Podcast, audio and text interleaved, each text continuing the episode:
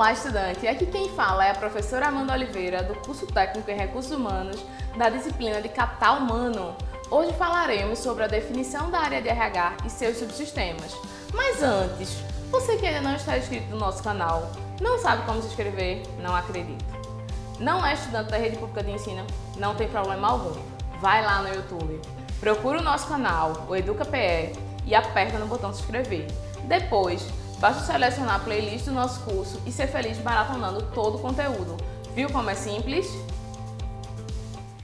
Simbora para o podcast? Nessa segunda competência, estamos trabalhando sobre as definições da área de RH e seus subsistemas. Vamos falar um pouco sobre a área de recursos humanos, entender um pouco mais sobre sua evolução, de forma que seja possível traçar um paralelo com a nossa realidade atual. No podcast anterior, Falei sobre as eras do setor de recursos humanos e deixei claro o quanto o setor de recursos humanos que temos hoje tem reflexo da era da informação ou era do conhecimento, que surgiu na década de 90 com as profundas transformações ocorridas no Parque Industrial Brasileiro, a abertura de mercado, a globalização e, consequentemente, o aumento da competitividade, que geraram a necessidade vital das empresas brasileiras buscarem formas de produção que aliassem o desenvolvimento de produtos de alta qualidade e baixo custo, a fim que pudessem concorrer com produtos importados que passaram a preencher as prateleiras dos pontos de venda.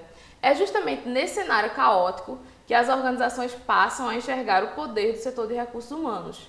E hoje, com o avanço da tecnologia e a concorrência em livre mercado, nosso parque industrial está vivendo novamente aquele momento da década de 90, mas dessa vez é através da internet.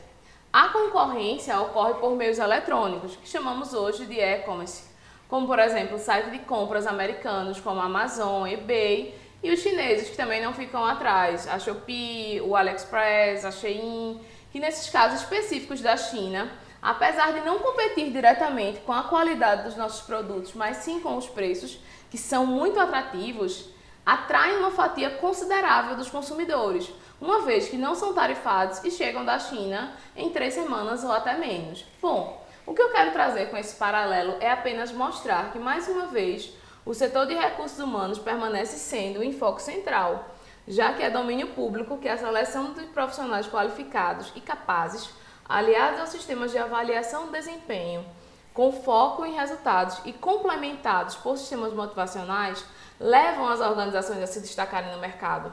Desta forma, a adoção do gerenciamento de pessoas é o grande diferencial entre as organizações, visto que cada vez mais o atendimento aos clientes internos e externos, a racionalização dos custos, o cuidado com os bens da empresa, produtos, insumos e ativos e a permanente motivação de seus recursos humanos serão condições básicas de sobrevivência em um mercado cada vez mais competitivo e globalizado.